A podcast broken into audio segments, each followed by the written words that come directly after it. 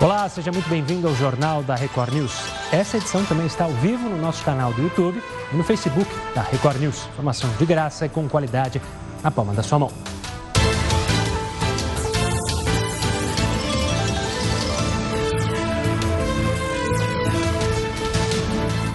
Veja agora os destaques dessa quinta-feira. Brasil chega a 299 mortos por coronavírus e 7.910 casos confirmados.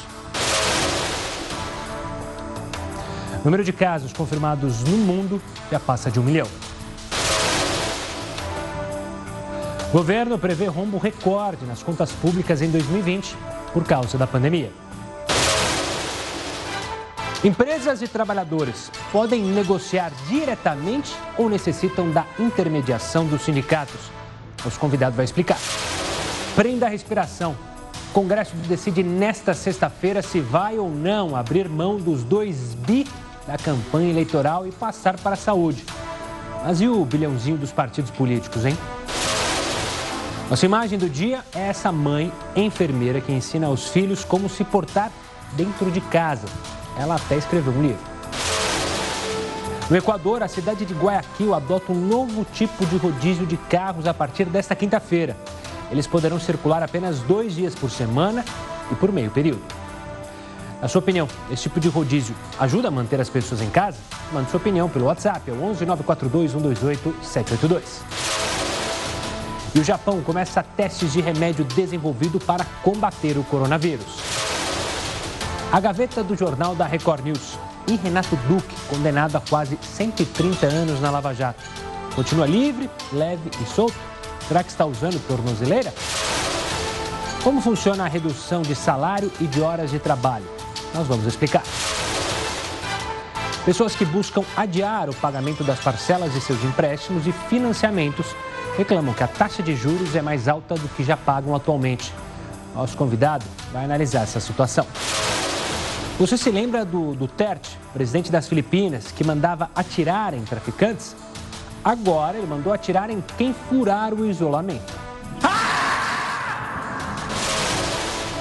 Eleições municipais deste ano podem ou não ser adiadas? Quem decide? Nosso entrevistado explica. O jornal da Record News está em multiplataforma e por meio dela você pode nos cobrar a busca da isenção e a busca do interesse público.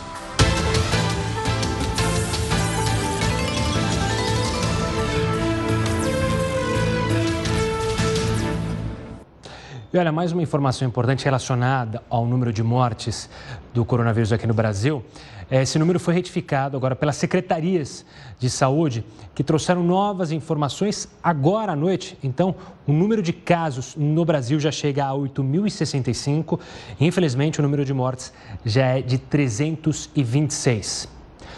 Durante a coletiva dos ministérios hoje, a ministra da Mulher, da Família e dos Direitos Humanos, Damares Alves, falou sobre a preocupação com o aumento da violência doméstica. A gente fez uma entrevista aqui na Record News para falar sobre isso durante a quarentena. Vamos ouvir o que a ministra falou. O governo federal está apresentando um aplicativo. O nosso Ligue 180 agora está em forma de aplicativo que já está nas lojas hoje, em mais dois dias disponível para todo o Brasil no sistema Android e iOS, em que todas as mulheres poderão fazer a sua denúncia por meio de um aplicativo. Não só a violência contra a mulher, mas também o nosso Disque 100, todos os tipos de violação de direito nesse período poderá ser, ser feito em forma de um aplicativo. A ministra também ressaltou que existe auxílio do Ministério para os brasileiros que estão no exterior e não conseguem voltar ao Brasil. Os nossos canais foram ampliados para o recebimento de denúncias. Inclusive, o nosso canal Disque 100 hoje, ele consegue receber denúncia de 50 países diferentes. E nesse sentido, o canal Disque 100 está colaborando com o Ministério das Relações Exteriores também para acolher pedidos de socorro de brasileiros que estão fora do Brasil neste momento, precisando de acolhimento, precisando ser acolhidos e serem atendidos. Por último, ela pediu que as famílias redobrem a atenção com os possíveis acidentes domésticos durante o isolamento. A partir de amanhã vai estar em nosso site uma cartilha de prevenção ao acidente doméstico com criança e também com idosos. Uma preocupação muito grande nossa nesse período com acidentes domésticos com idosos e com crianças.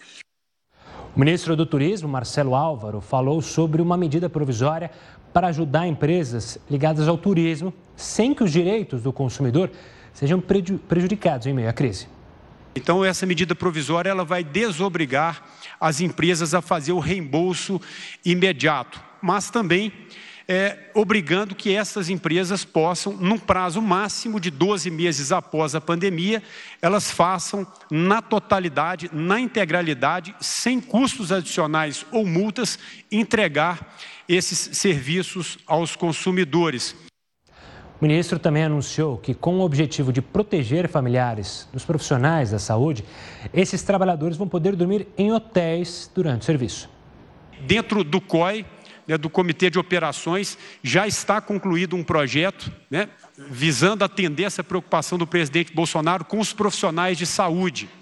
Portanto, é a possibilidade de utilizarmos hotéis próximos aos hospitais para abrigar os profissionais de saúde, que sejam o médico, a enfermeira, o técnico de enfermagem, todas essas pessoas que estão no combate, na linha de frente do combate do coronavírus.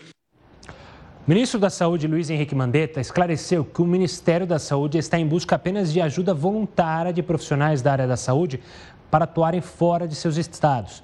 Isso porque houve um mal-entendido em que a chamada foi confundida com uma convocação.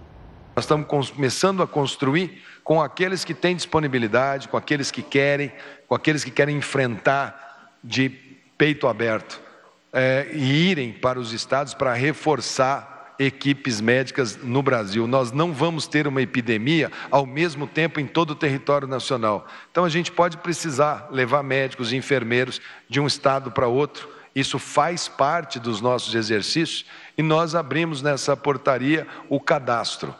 E alguns colegas, inclusive o Conselho do Rio de Janeiro, acharam que isso já era uma convocação e que isso era obrigatório. E o Conselho do Rio de Janeiro entrou na justiça, pelo que eu entendi, que me informaram, para ter o direito de não ser convocado. É, primeiro, que isso não existe.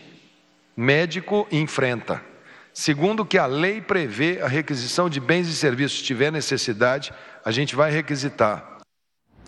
Por sua vez, o secretário de Vigilância em Saúde, Wanderson Oliveira, afirmou que o primeiro caso de coronavírus no Brasil não foi apenas em fevereiro, como apontavam as primeiras investigações. Nós tivemos, a partir de investigação retrospectiva, a identificação do primeiro caso é, confirmado. Ele é de, da semana epidemiológica 4, do dia 23 de janeiro. Últimos a falar estava o secretário especial da Fazenda do Ministério da Economia, Valderi Rodrigues, que falou sobre o orçamento das contas públicas. Por causa das medidas emergenciais do coronavírus, o governo prevê um déficit histórico. Entre os custos mais altos estão o auxílio de 600 reais aos trabalhadores autônomos e o programa de manutenção de empregos. Se, seguindo no próximo slide, que é o último que eu vou apresentar aqui, por favor, nós temos então a soma é, dessas medidas impactam é, no PIB o valor de 2,97%, as medidas anunciadas, que quando nós somamos com a meta de déficit primário do governo central, que estava em 127 bilhões de reais, ou 1,68% do PIB, nós temos um, o dado somado a ele, a, a necessidade de contingenciamento que não foi feita por conta do reconhecimento de calamidade pública é, feito pelo Congresso Nacional a uma, uma demanda do Poder Executivo, isso representa 0,5% do PIB, e somando adicionalmente com os efeitos da queda no PIB, um PIB agora estimado em cerca de 0,02% em vez de 2,1% era a nossa estimativa anterior, e o preço do petróleo, Brent, de aproximadamente 42 dólares, nós temos uma queda um valor adicional de 0,4% do PIB e o número ao final estimativa é de um déficit primário para 2020 de 5,55% do PIB. Em números, nós estamos falando de 419 bilhões de reais. Ainda falando na área econômica, o governo anunciou mudanças na legislação trabalhista que incluem a redução das jornadas de trabalho e dos salários. Você está com dúvida? Entenda como vai funcionar isso no texto da Camila Negrão. As empresas vão poder reduzir salários e jornadas de trabalho em 25%, 50% ou 70%, desde que o salário hora seja preservado. Porcentagens diferentes dessas devem ser negociadas coletivamente, mas o intervalo entre 25% e 70% deve ser respeitado. Segundo o governo federal, essas medidas englobam mais de 24 milhões de trabalhadores.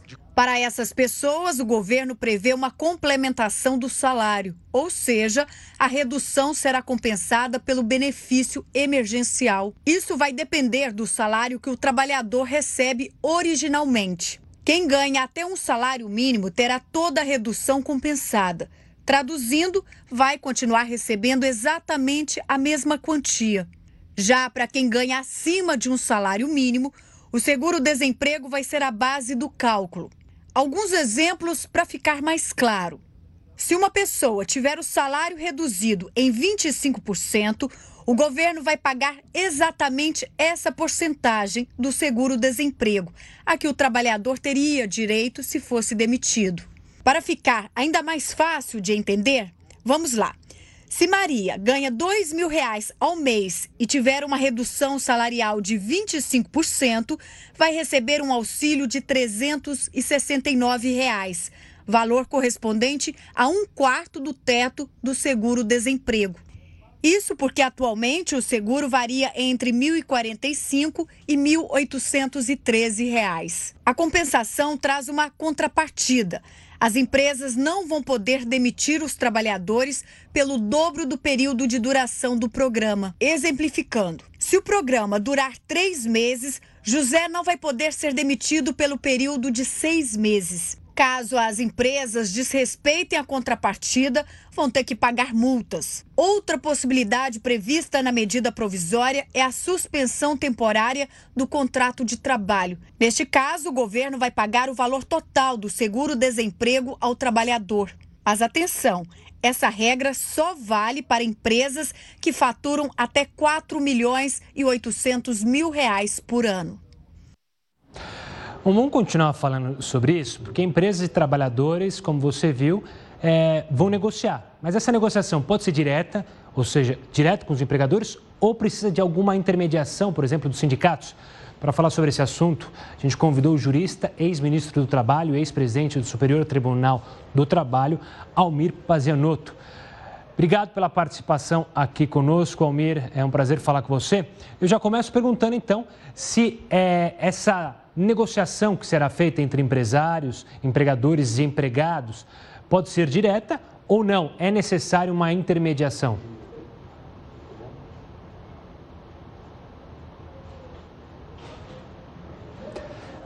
Eu não estou ouvindo o Almir, eu não sei se a gente está ouvindo o Almir Pazianotto.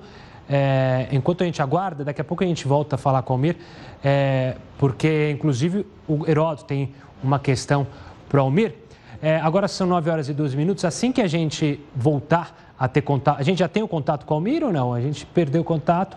Então, a gente vai para um rápido intervalo, mas antes eu quero lembrar que alguns bancos estão anunciando que os clientes podem adiar as próximas parcelas de empréstimos e financiamento. Só que tem relato de que nessa alteração os bancos estão aumentando a taxa de juros. Tem muita gente que perguntou nas nossas lives com cartão de crédito. Você vai ver exatamente isso no próximo bloco. Agora a gente vai para a primeira live.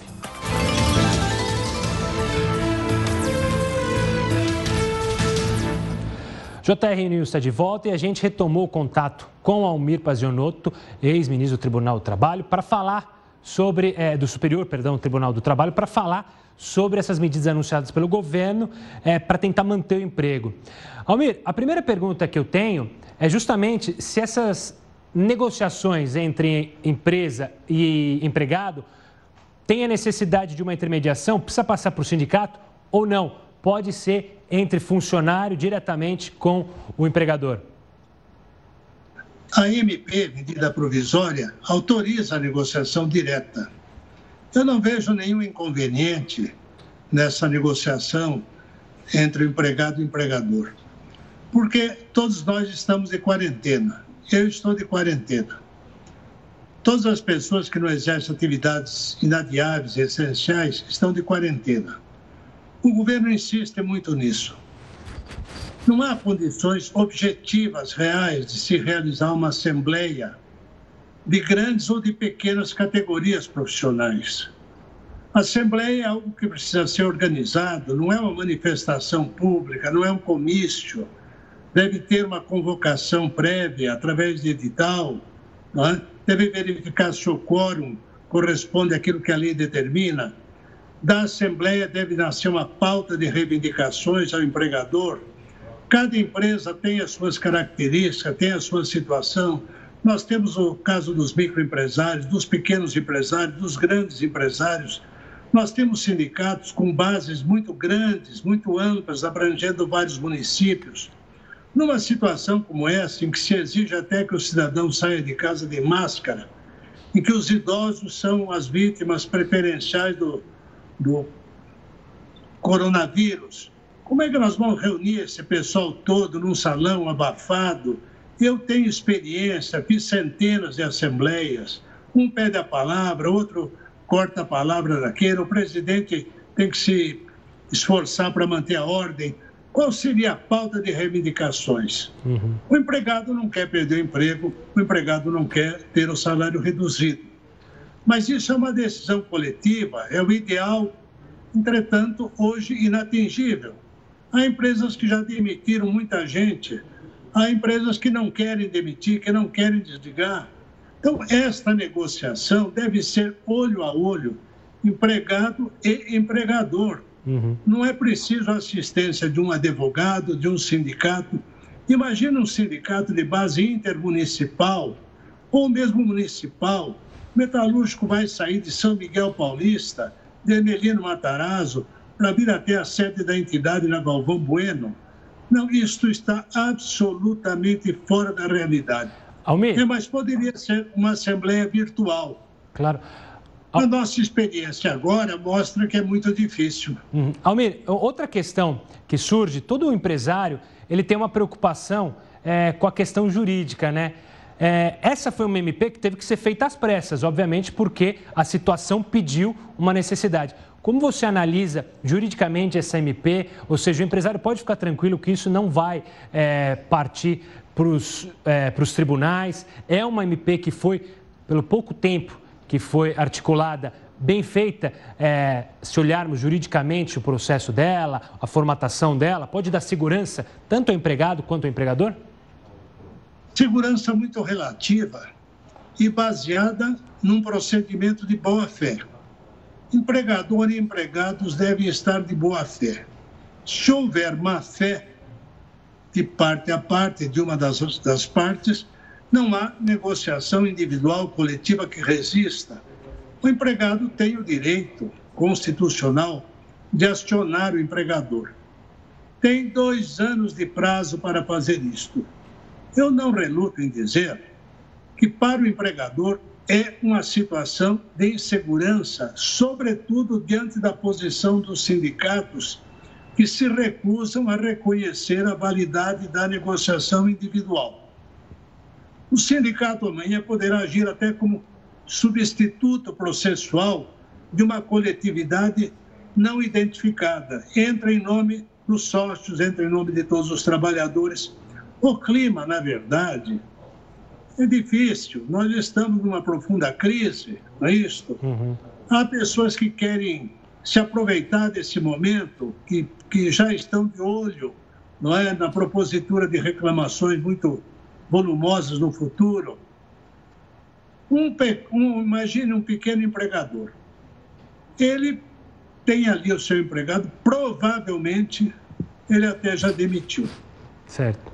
A negociação seria para uma grande empresa, mas será que ela terá uma pauta razoável de lado a lado?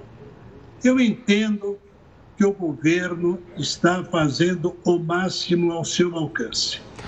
Entendo que o ministro da Economia, que responde pelas questões do trabalho, não age de má fé. Ele está querendo acertar. Ele está querendo sustentar aquilo que, que ainda puder sobreviver em meio a esse maremoto. Almir, pois a gente, não. A gente tem uma. Hoje, eu que estou aqui apresentando, né? O Heródoto está de é, afastado, mas ele gravou uma pergunta para o senhor, justamente sobre esse tema. Vamos ver a, a pergunta do Heródoto Barbeiro para o Almir. Ministro Almir, tenho também uma pergunta a fazer ao senhor.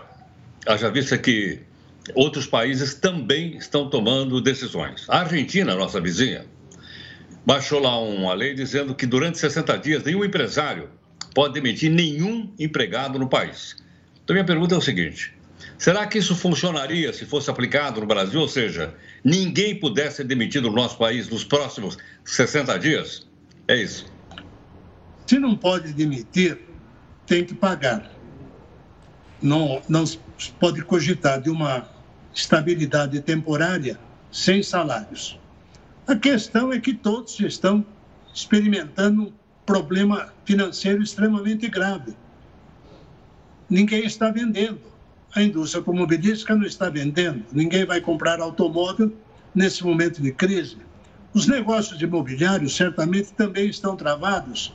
As lojas do shopping não estão funcionando. Como fica a impossibilidade de demitir, mais a impossibilidade de pagar? Se houvesse possibilidade de pagar, nós não estaríamos em crise.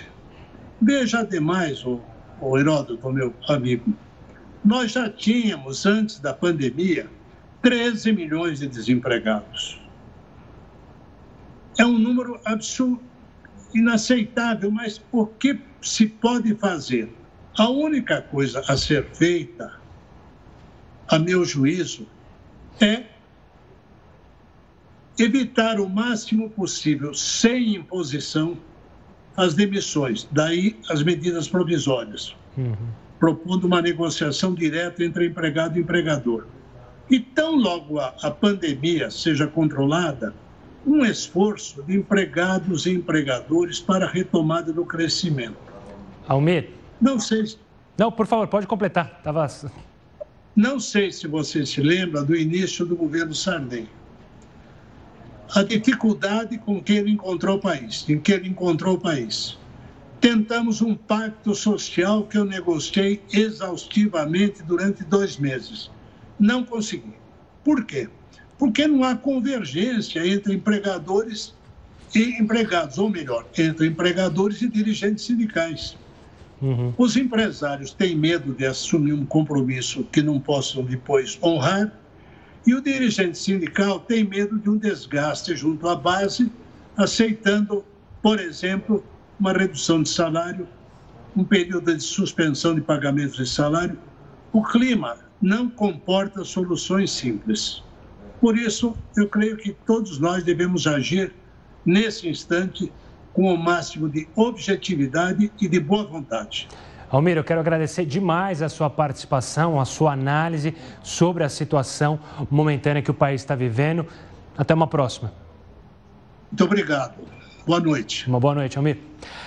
Bom, agora a gente continua falando de governo, porque o governo fechou um acordo com cinco grandes operadoras para monitorar aglomerações durante a pandemia. As operadoras informaram que os dados de localização das pessoas serão fornecidos apenas para o combate ao coronavírus. Além disso, as informações serão organizadas em uma nuvem pública de forma anônima. O ministro da Ciência e Tecnologia, Marcos Pontes, disse que a ferramenta vai dizer onde pode haver migração do vírus ou setores de hospitais que estarão mais carregados. Vamos falar do imposto de renda? Apesar do adiamento do prazo de entrega das declarações para junho, a gente falou isso aqui ontem, o governo decidiu manter o cronograma original de restituições do imposto de renda. Portanto, o primeiro lote será pago no dia 30 de maio. Até agora, mais de 9 milhões de contribuintes já entregaram as declarações.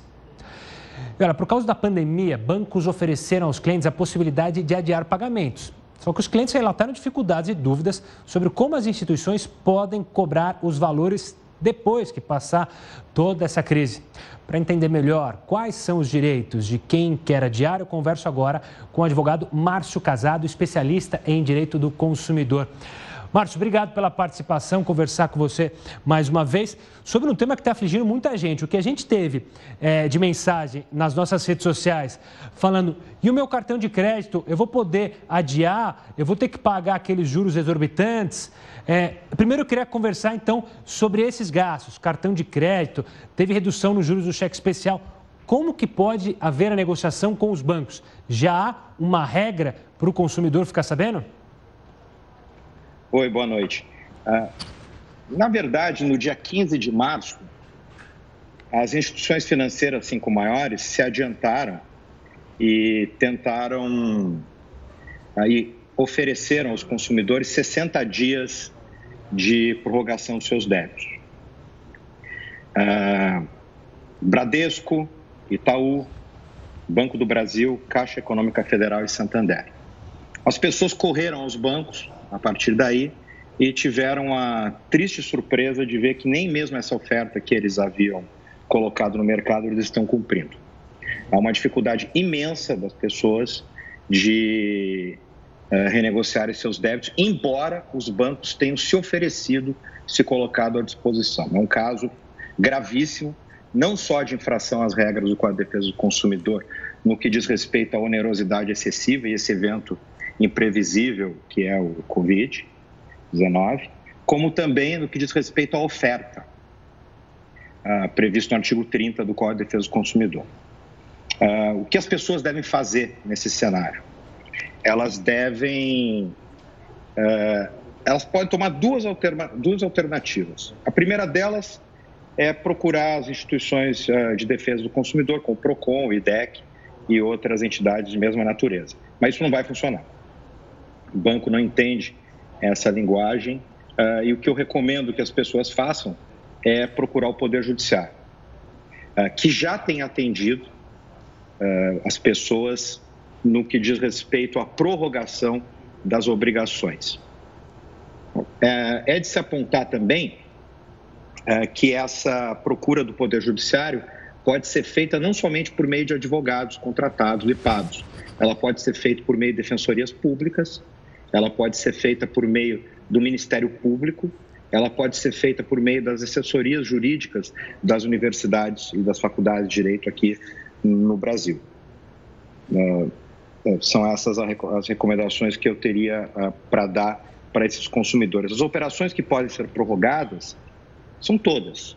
É, há, que se notar também que é importante que se tenha presente que as instituições financeiras receberam um incentivo do governo federal da, ordem de mais de um trilhão de reais. E a contrapartida tem sido não atender o consumidor. Então, de um lado, uh, o, o, o, governo federal foi bastante generoso na entrega desse numerário e entregou rapidamente.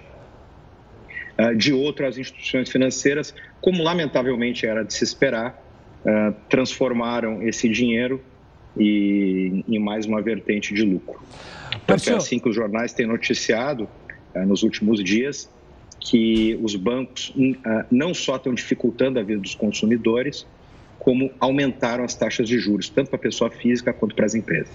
Márcio, outra dúvida que tem muita gente e que a gente falou até ontem aqui, que tem um projeto lá no, governo, no Congresso, mas que ainda não foi definido, está pautado, que é sobre as, os bancos, as empresas negativarem o nome. É, em um momento de crise, as pessoas estão com medo de não conseguir cumprir os compromissos e, claro, vão precisar de crédito. É, isso também tem que ser acelerado para não poder negativar alguém que não conseguir cumprir aí com o pagamento? Olha, o projeto que está em andamento no, no, Senado é de autoria do senador Anastasia, é, o PL 1179, é, e ele, ele, oscila no texto que diz respeito às operações com, com instituições financeiras e assemelhados, entre acanhado e equivocado.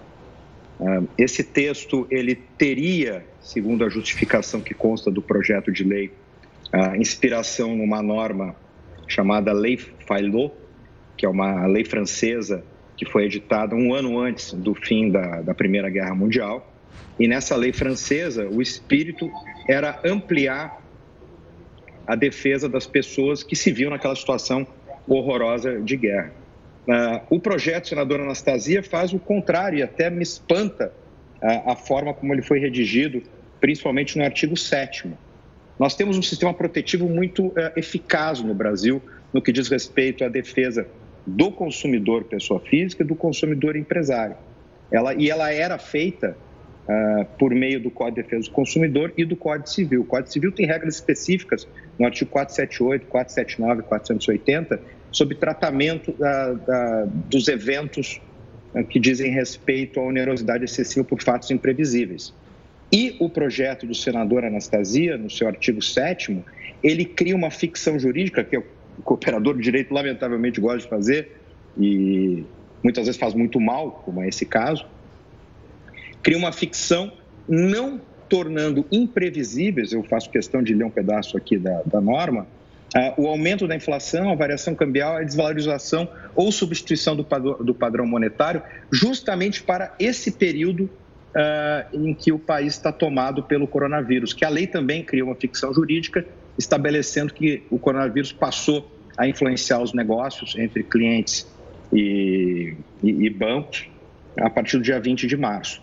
O projeto de lei, que eu creio que uh, será alterado, porque é muito ruim, ele diz que essas consequências advindas do coronavírus, que é um evento absolutamente imprevisível e grave, não é um resfriadinho, uma gripezinha, um evento humano devastador e juridicamente sem precedentes, uh, excluem essa proteção uh, prevista no Código Civil. E mais, no parágrafo 1 afasta a aplicação do Código de Defesa do Consumidor para esses, esse tipo de situação uh, que envolva pessoa jurídica, o que também é reiterado no parágrafo 2 da norma. Então, me preocupa muito, nesse momento, essas iniciativas legislativas que, ao invés de atuarem na defesa do consumidor, na defesa do pequeno empresário, até mesmo do grande, porque não, que emprega as pessoas, ela seja em sentido inverso, quase que criando uma capa protetiva para justamente quem não precisa e para quem mais está uh, uh, sendo favorecido. Também chama a atenção que ontem pela manhã foi publicada uma medida provisória de número 930 que concedeu imunidade aos funcionários do Banco Central, uh, quase sem explicação lógica, sem justificação adequada, no meu entender, né, para se eles errarem não há problema, a não ser que eles cometam crimes. Eles estão dirigindo nesse momento a política monetária do país.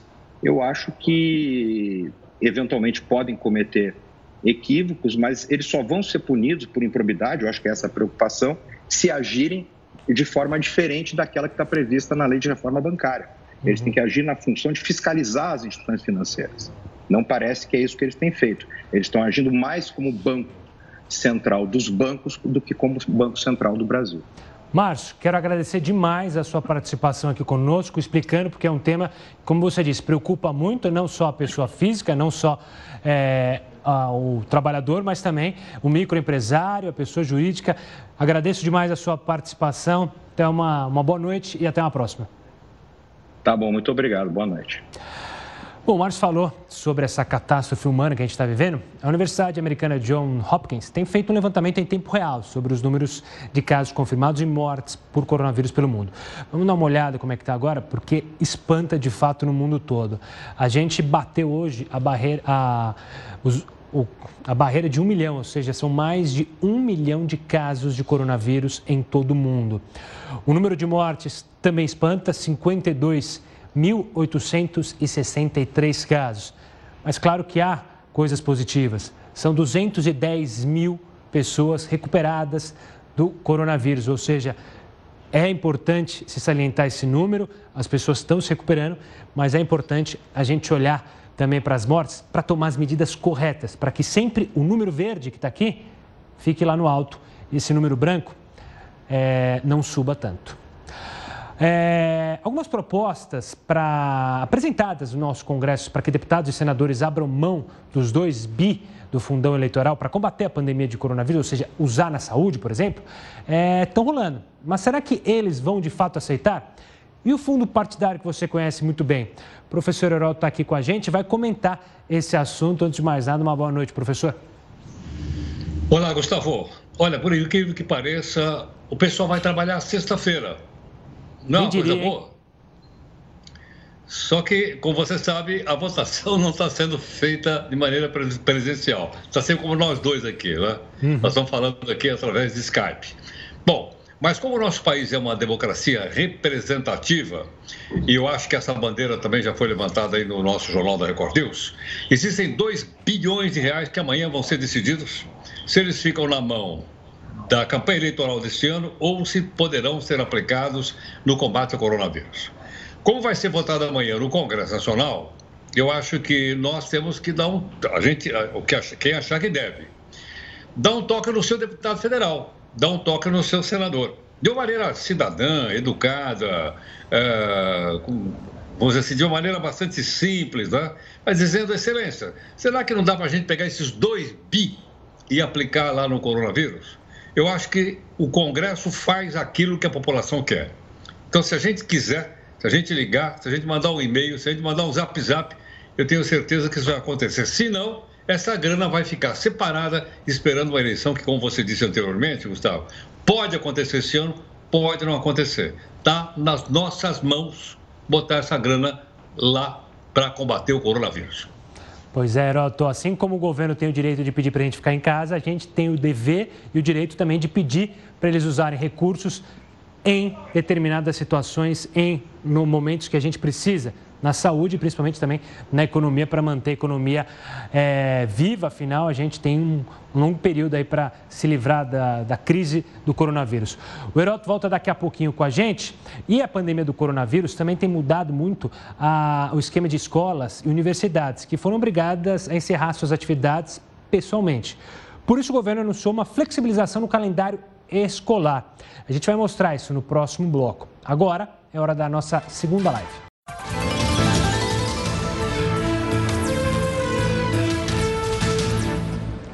No último bloco a gente falou de eleição com Heroto. Com o avanço do número de casos do novo coronavírus, políticos de diferentes partidos estão sugerindo, até o ministro Mandetta sugeriu, que as eleições municipais previstas para outubro sejam adiadas. Mas essa não seria a primeira vez que isso acontece no Brasil.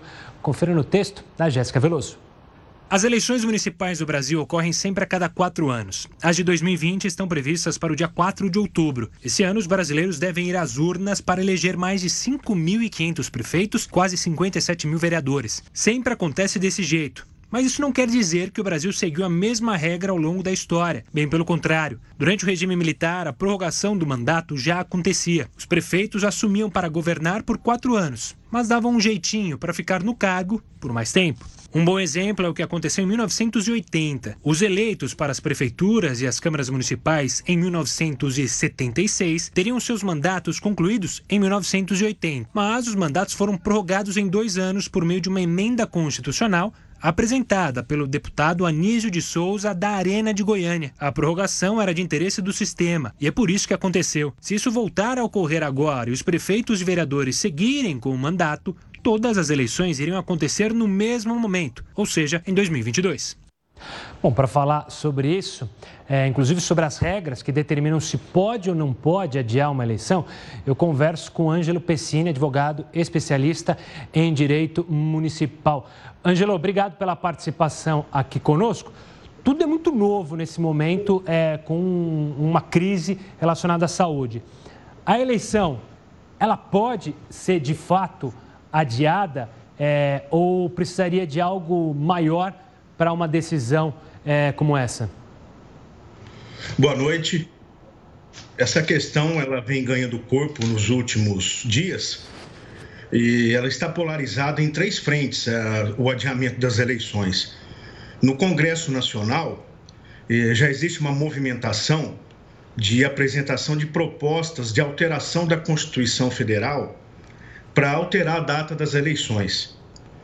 No Poder Judiciário, o Tribunal Superior Eleitoral, que quem cuida das eleições, já se manifestou no sentido contrário a esse adiamento o TSE propõe que seja feita uma análise cotidiana da evolução do caso da Covid-19 para que sejam tomadas algumas providências.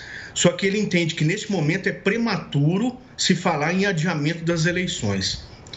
A, a terceira frente, o Supremo Tribunal Federal, onde foi distribuído há alguns dias uma ação judicial por um partido político que pede o adiamento não da eleição, mas simplesmente o adiamento dos prazos de filiação partidária. Esse prazo para que as pessoas possam concorrer e estarem filiadas a partidos, ele vence dia 4 de abril. É, qualquer alteração de, das eleições de 2020, ela pressupõe uma alteração na Constituição Federal, porque a data das eleições ela está prevista no texto constitucional.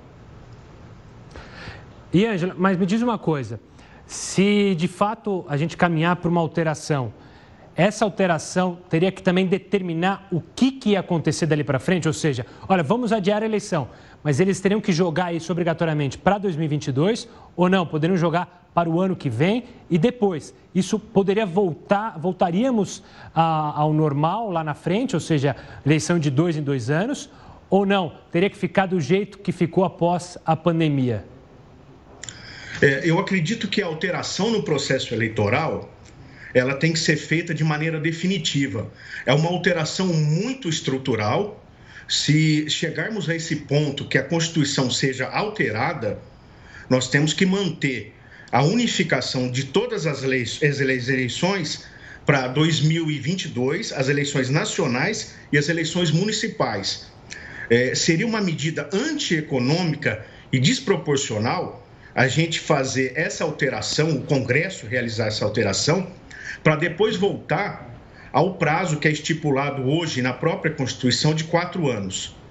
É, nós teríamos vários desafios é, para fazer essa alteração, sobretudo em relação ao planejamento governamental.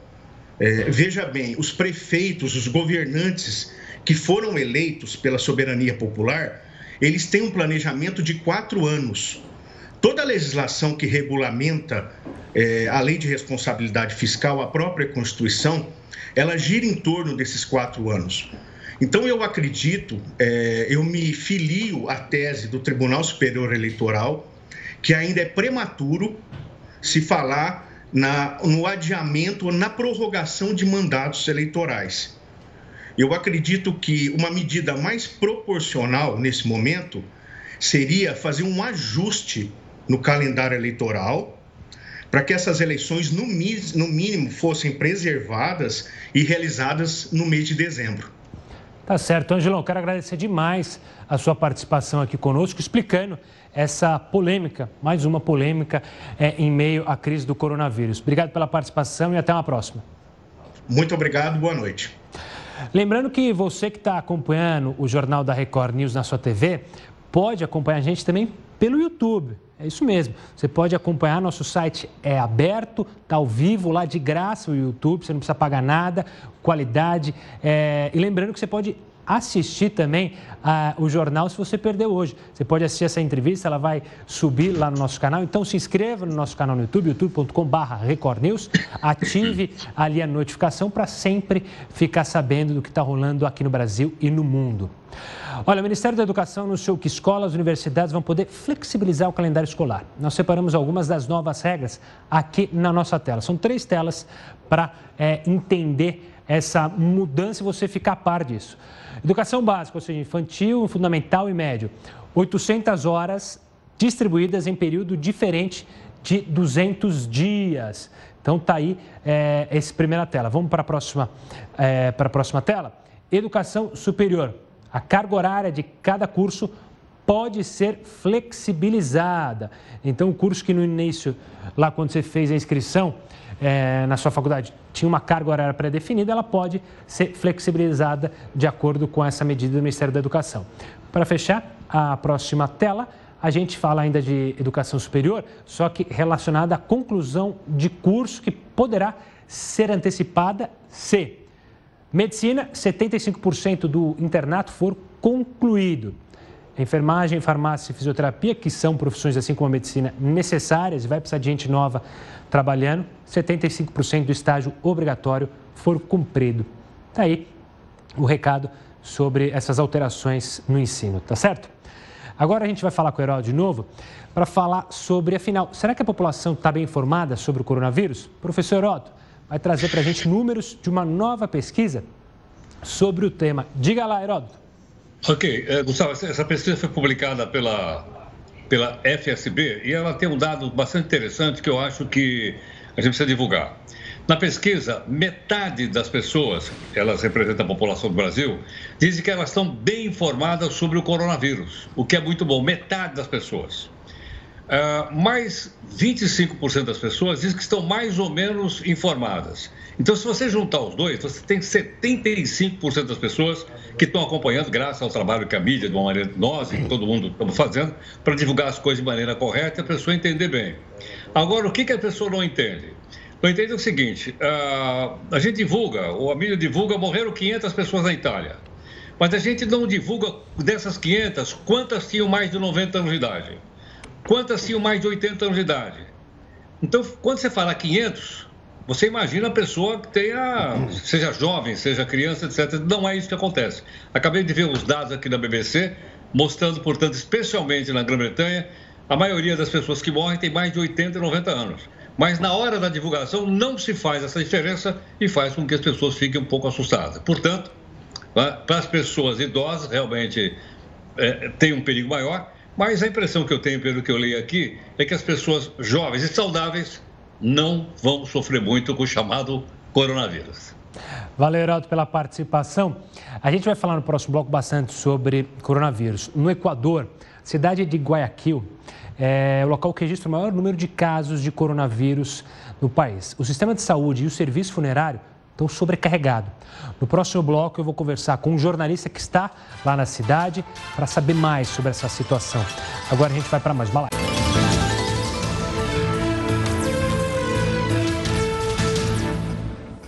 Olha só, agora uma notícia que deixa todo mundo aqui da Record News muito feliz e animado, que não poderia deixar de ser compartilhada com vocês. O nosso canal no YouTube passou por uma reformulação no mês passado e a resposta não poderia ter sido melhor. Conquistamos um crescimento histórico. O canal teve o maior crescimento no número de inscritos desde 2015, quando foi criado, lá atrás. As mudanças que nós fizemos geraram um aumento de 260% na comparação com a média mensal do ano passado. Foram 156 mil novos inscritos e com isso chegamos a 800 mil. Mas vamos em busca do milhão, hein? Também no mês passado, nossos vídeos foram visualizados 27 milhões de vezes, o que representa uma alta de 248% em relação a fevereiro. Cansou? Calma que tem mais. O canal ainda ultrapassou a marca de um bilhão de impressões. A gente queria aproveitar e convidar você a se inscrever lá no nosso canal. Assim você vai receber todos os conteúdos que nós produzimos em primeira mão. E agradecer demais você que se inscreveu, que confia no nosso trabalho e, claro, compartilha nas redes sociais.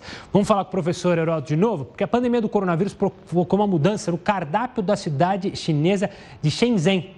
Mas Heródoto Barbeiro explica o que aconteceu em Shenzhen, Heródoto. Olha, é, é o seguinte: é, essa cidade baixou uma lei que vai, vai valer a partir do dia 1 de maio, dizendo o seguinte: o que você não pode mais comer nessa cidade. Sabe, os chineses gostam de determinados pratos exóticos, mas não se trata. Ah, é, é, é, é como é que chama? É morcego a milanesa? Não. É cobra feita. Não, não, não, não. Sabe o que é? A partir do dia 1 de maio, vai ser pro... é a primeira cidade da China proibido comer carne de cachorro e carne de gato. Então, a partir de 1 de maio, não pode mais servir carne de cachorro nem carne de gato, que é uma questão cultural não só na China, mas em vários países da Ásia. Agora, me chamou a atenção, se quando eu fui ler a notícia, achei que era um morcego, que era tartaruga, não, não, cães e gatos. Então, os pets lá estão salvos do novo cardápio servido nessa grande cidade chinesa importante que é a cidade de Shenzhen. Heroto, obrigado pela participação. Os defensores dos animais agradecem essa medida tomada lá em Shenzhen. Claro que a gente tem que evoluir muito e pensar bastante sobre a nossa alimentação, né? Não só essas alimentações exóticas, mas isso é papo para outro dia. Mais de 150 policiais civis estão afastados, veja só, por causa do coronavírus. Eles estão com suspeita da doença aqui no estado de São Paulo. De acordo com o Sindicato dos Delegados de Polícia do Estado, o crescimento da doença entre policiais civis, sabe por que, é agravado? Porque está faltando medidas de proteção. A delegada Raquel Galinatti, presidente do sindicato, falou sobre essa situação. Veja só. Esses números eles são consequência da morosidade do governo em implementar protocolos e medidas para proteção dos policiais, como distribuição de equipamentos de proteção individual, como máscaras, álcool em gel, uh, luvas e até mesmo materiais de limpeza para essas delegacias. Também houve uma morosidade na separação daqueles policiais que ocupam o um grupo de risco. O Sindicato dos Delegados de Polícia do Estado de São Paulo, prevendo já isso, essa inércia por parte do governo, nós ingressamos com uma ação contra o governo para medidas imediatas. Em nota, a Secretaria de Segurança Pública do Estado aqui de São Paulo informou que todo policial com suspeita ou diagnóstico da Covid-19 está devidamente afastado, conforme orientações do Comitê de Contingência do Coronavírus, e que a instituição acompanha o quadro clínico, fornecendo todo o suporte necessário. por causa do coronavírus, o Equador vai prorrogar por 10 dias o trabalho à distância obrigatório e manter a suspensão das aulas durante todo o mês de abril. O país já tem 3.163 casos confirmados e 120 mortes por coronavírus. Em Guayaquil, a segunda maior cidade do Equador, o sistema funerário entrou em colapso. Para o governo, o governo criou uma força-tarefa com militares e policiais para tentar atender a demanda e retirar corpos que estão nas casas. A situação é, é bem alarmante. Lá em Guayaquil, você pode acompanhar é, as, nos portais, é, nosso lá no R7, tem gente que está ficando com o corpo de familiar na casa porque não tem como retirar e há um medo de contágio porque as equipes não têm como buscar.